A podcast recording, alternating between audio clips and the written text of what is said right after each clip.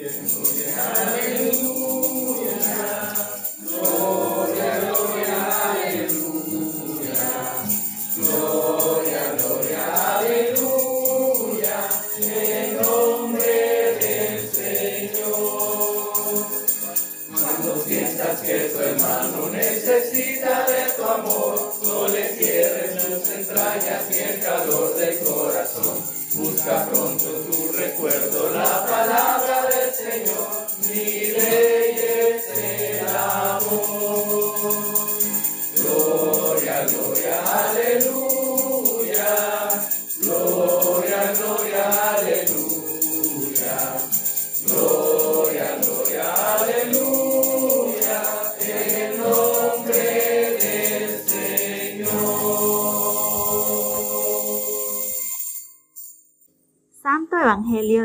Señor Jesucristo según San Lucas.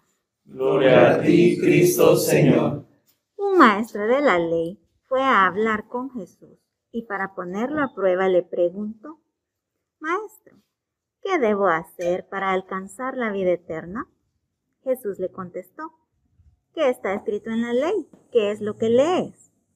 El maestro de la ley contestó, Ama al Señor tu Dios con todo tu corazón, con toda tu alma, con todas tus fuerzas y con toda tu mente. Y ama a tu prójimo como a ti mismo. Jesús le dijo, has contestado bien. Si haces eso, tendrás la vida. Pero el maestro de la ley, queriendo justificar su pregunta, dijo a Jesús, ¿y quién es mi prójimo? Entonces Jesús le contestó, un hombre iba por el camino de Jerusalén a Jericó y unos bandidos lo asaltaron y le quitaron hasta la ropa. Lo golpearon y se fueron dejándolo medio muerto. Por casualidad, un sacerdote pasaba por el mismo camino, pero al verlo dio un rodeo y siguió adelante. También un levita llegó a aquel lugar y cuando lo vio dio un rodeo y siguió adelante. Pero un hombre de Samaria, que viajaba por el mismo camino, al verlo, sintió compasión. Se acercó a él, le curó las heridas con aceite y vino y le puso vendas. Luego lo subió a su propia cabalgadura, lo llevó a un alojamiento y lo cuidó. Al día siguiente, el samaritano sacó el equivalente al salario de dos días, se lo dio al dueño del alojamiento y le dijo, Cuide a este hombre y si gasta usted algo más, yo se lo pagaré cuando vuelva. Pues bien, ¿cuál de esos tres te parece que se hizo prójimo del hombre asaltado por los bandidos? El maestro de la ley le contestó, el que tuvo compasión de él. Jesús le dijo, pues ve y haz tú lo mismo. El Evangelio del Señor. Te alabamos, Cristo Señor.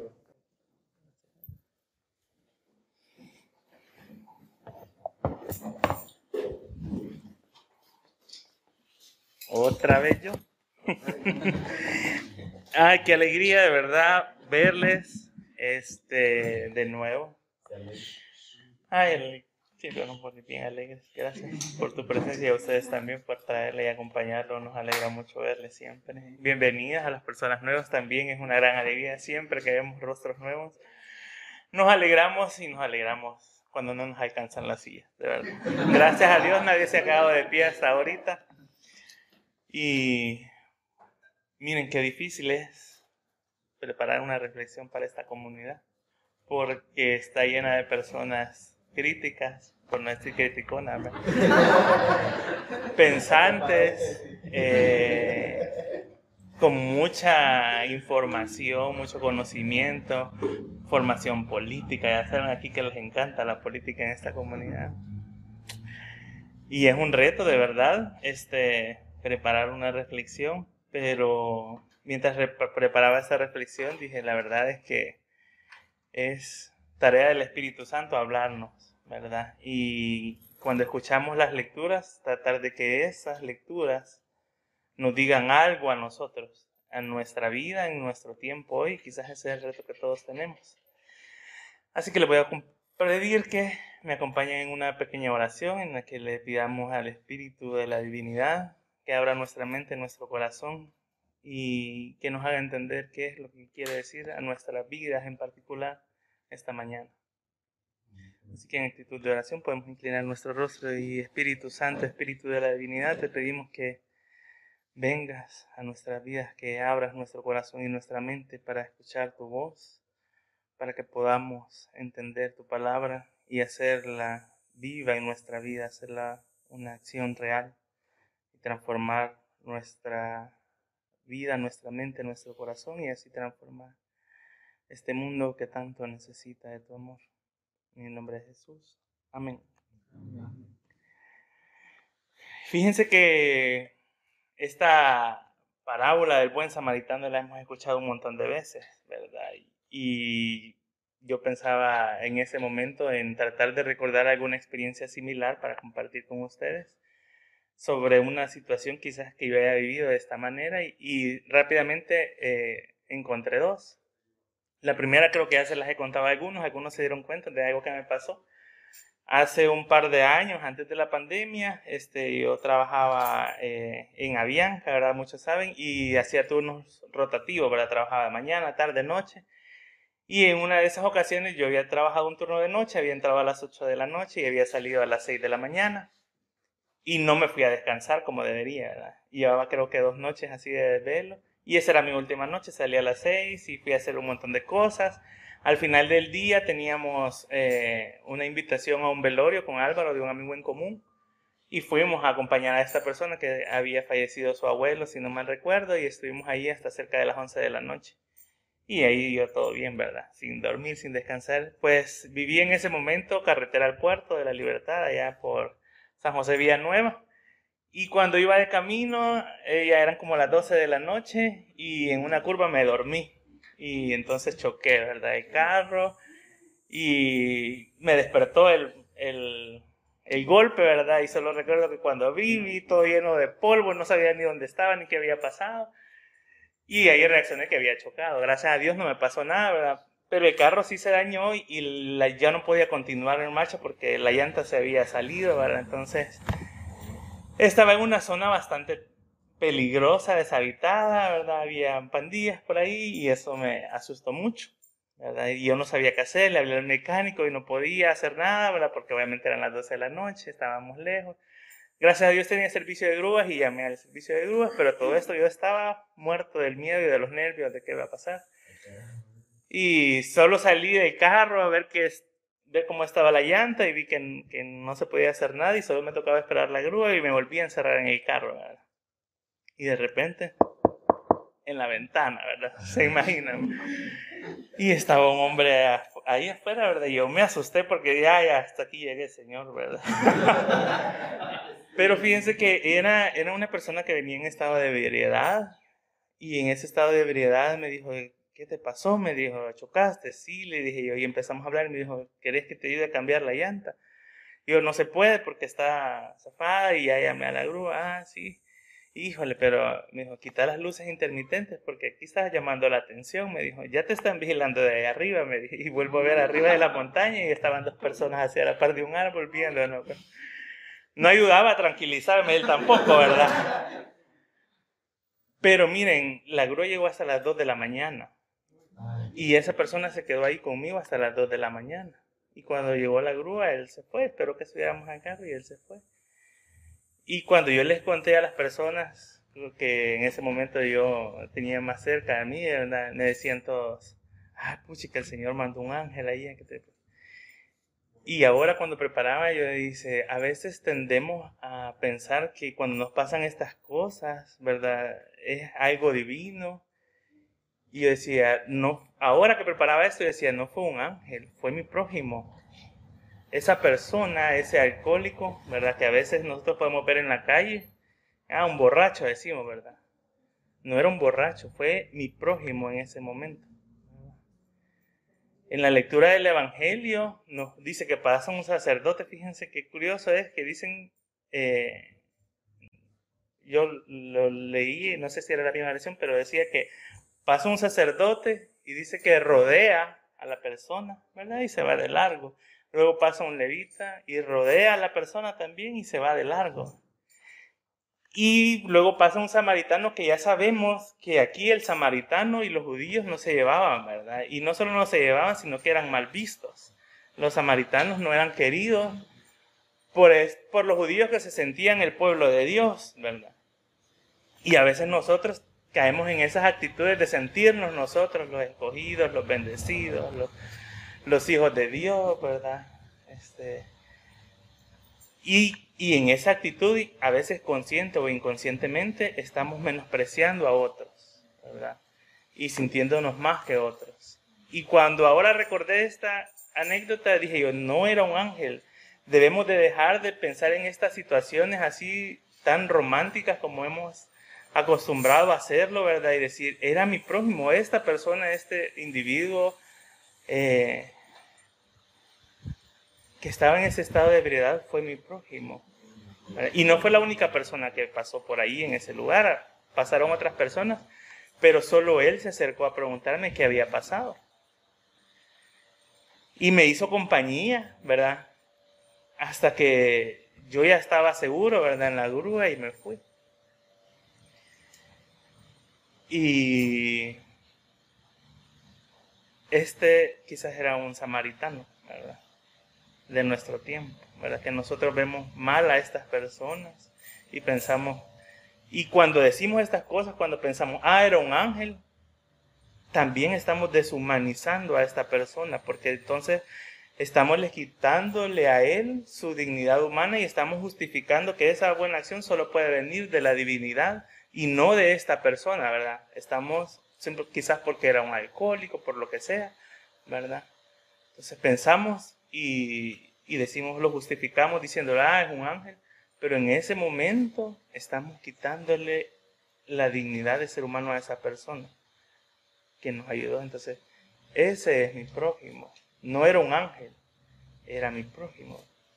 Las personas, ¿verdad? Que mm, son nuestros prójimos, independientemente de quienes sean, de dónde vengan, su condición, son nuestros prójimos. Ese es el mensaje del Evangelio que nos está diciendo. Y a veces a quienes más nosotros vemos de menos, son quienes más debemos estar conscientes de que sean nuestros prójimos.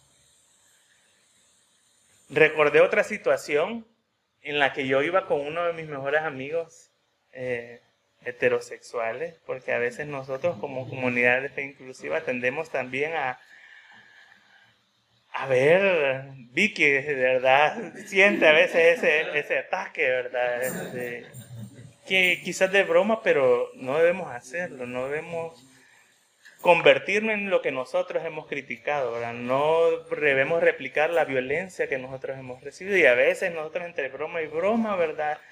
Atacamos a las personas heterosexuales. Y yo en esta eh, reflexión me acuerdo que iba con este mi amigo, como digo, heterosexual. Lo enfatizo porque a veces pensamos que Dios no los usa a ellos solo para atacarnos, ¿verdad? Pero no, también los usa para bendecir. Íbamos en el carro, este, aquí por em, la calle de las Amapolas, que viene el árbol de la paz, y nos metimos eh, luego en el semáforo que viene de la calle El Progreso para salir al redondel de la María Auxiliadora, el, de la Olímpica, donde está la, la, este, la, la veladora esta de la Auxiliadora. Estábamos ahí y cuando íbamos en esa calle estaba una mujer en la cuneta llorando, pero estaba llorando como un bebé, estaba abrazado y estaba llorando. Pero no estaba llorando así como tranquilita, ¿verdad? sino que escuchamos y nos llamó la atención verla desde antes, ¿verdad? Que estaba llorando. Y mi amigo se detuvo, ¿verdad? Y le dijo, ¿qué le pasa?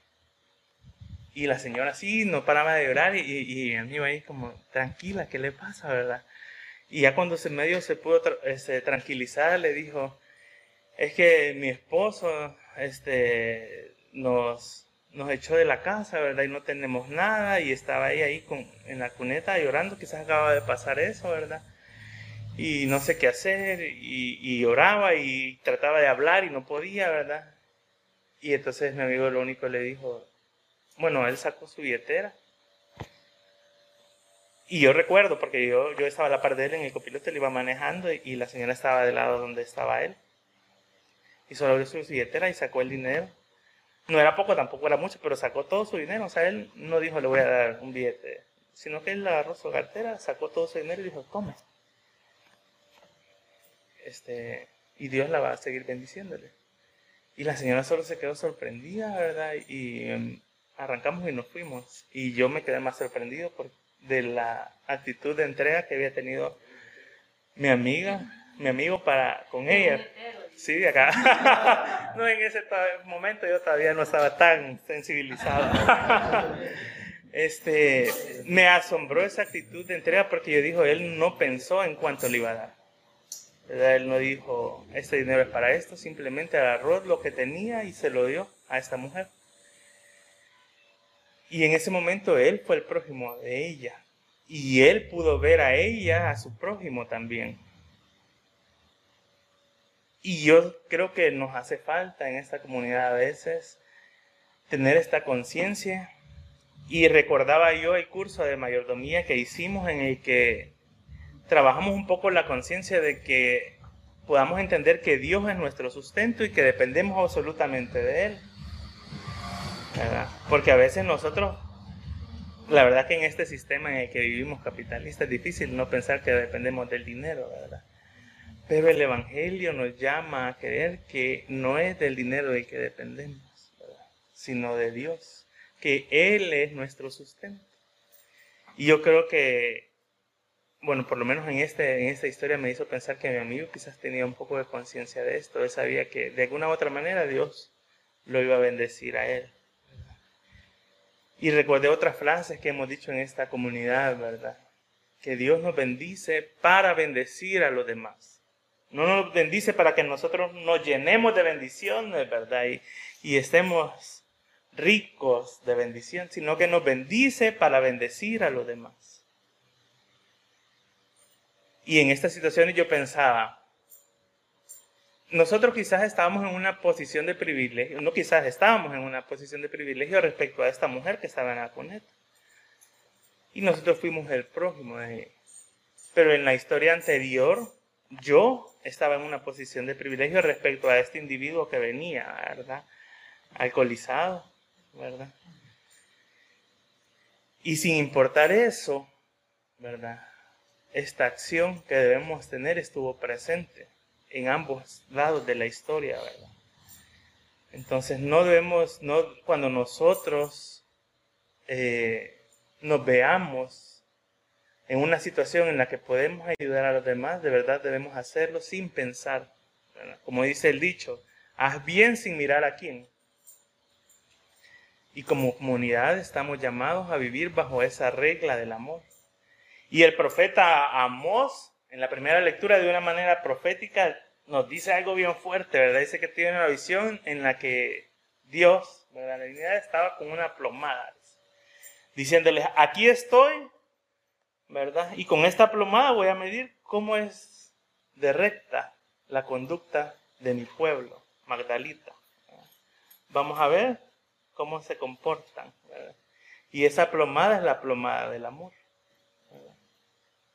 No es la plomada de los mandamientos, no, es la plomada del amor. Y Él está con esa plomada midiendo nuestra conducta. La plomada sirve a los constructores, ¿verdad? Para hacer estas cosas, estas edificaciones, ¿verdad? Que queden rectas, ¿verdad? Están a plomo, dicen ellos, ¿verdad? Está a 90 grados, está absolutamente recta. ¿Será que nuestra conducta, Magdalita, está a plomo? Y aquí estamos en un campo de entrenamiento, con como dice nuestro pastor, ¿verdad? Con tanta Magdalita querida, este es nuestro campo de entrenamiento. Aquí vamos a aprender a amarnos, Magdalita. Y Dios está con esa plomada midiendo, ¿verdad?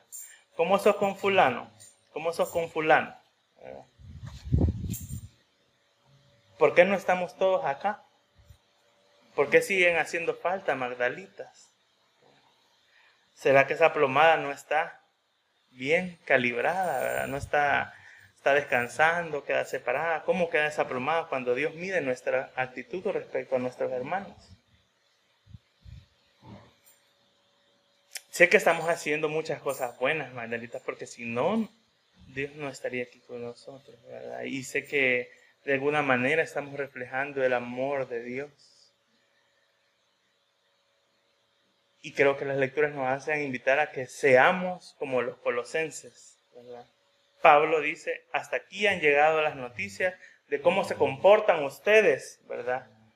Con el pueblo, cómo son de amorosos con los demás, ¿verdad? Y de alguna manera creo que se escucha, ¿verdad? No se escucha lo malo que bueno, pero qué bueno que se escuche lo bueno de lo que hay en esta comunidad. Y entre todas nuestras imperfecciones, tratamos de ser una comunidad de amor, de inclusión y de aprendizaje. Estamos aprendiendo a amarnos a nosotros mismos y a amar a los demás. Y trabajemos en eso, en aprender a amarnos juntos, juntas y juntes. Digamos, cuando nos llamemos la atención los unos a los otros, encontremos la manera del amor, porque si no es aplomada, no va a estar bien. Y que las personas allá afuera escuchen de verdad que aquí somos una comunidad que ama. Que no diga que son una comunidad eh, de homosexuales, de lesbianas, de personas LGBT, que no sea eso la caracterización, que la caracterización de esta comunidad sea una comunidad de personas que aman, que incluyen, que aceptan, que eso sea lo que escuche la gente allá. Y que esa oración que Pablo hace por los colosenses, hagámosla nosotros por nosotros mismos. Pablo decía que Dios les revele su voluntad y les llene de toda sabiduría para que puedan comportarse como es digno del pueblo de Dios. Pablo hace esa oración por los colosenses, hagamos esa oración por nosotros mismos, por nuestra comunidad, que Dios nos revele su voluntad, que nos dé la sabiduría para poder comportarnos como es digno de los hijos, hijas e hijes de Dios. Y como les digo, este, que se abre afuera por el amor que mostramos. Y hagamos a partir de este domingo esa reflexión de cómo estamos amándonos, ¿verdad? ¿Qué tanto estamos aprendiendo, verdad? O estamos replicando siempre las mismas conductas tóxicas, dañinas que hemos vivido en el pasado y las seguimos replicando en esta comunidad. Estemos siempre alertas, Magdalitas, a no convertirnos en otra iglesia tradicional más. No estamos exentos de eso. Entonces estemos siempre alertas y ayudémonos a crecer juntas, juntos y juntas, en el amor de Dios que esa plomada diga que nuestra conducta está a plomo, que nuestra manera de vivir esté a plomo. Y no pensemos solo en la comunidad, pensemos en nuestra vida personal, cómo son ustedes en su casa, Si vamos nosotros a hacer una encuesta ahí donde vivimos, a nuestra familia, ¿verdad? ¿Qué nos va a decir la gente? Marito que dicen los papás de Marito, ¿verdad? Marito. Mira cómo es de amoroso Marito aquí. Los vecinos de Joel que dirán allá en Santana, ay no, viera que Joel es todo amor aquí en la colonia, ¿verdad? Todo el mundo lo conoce por, por cómo es de amoroso. ¿verdad? De Abiel y de Fernando, ¿verdad? ¿Qué dirán los vecinos de Abiel y de Fernando? ¿Qué dirán de nosotros nuestros compañeros de trabajo? Las personas que nos conocen. ¿Cómo se mantendrá esa plomada? ¿verdad?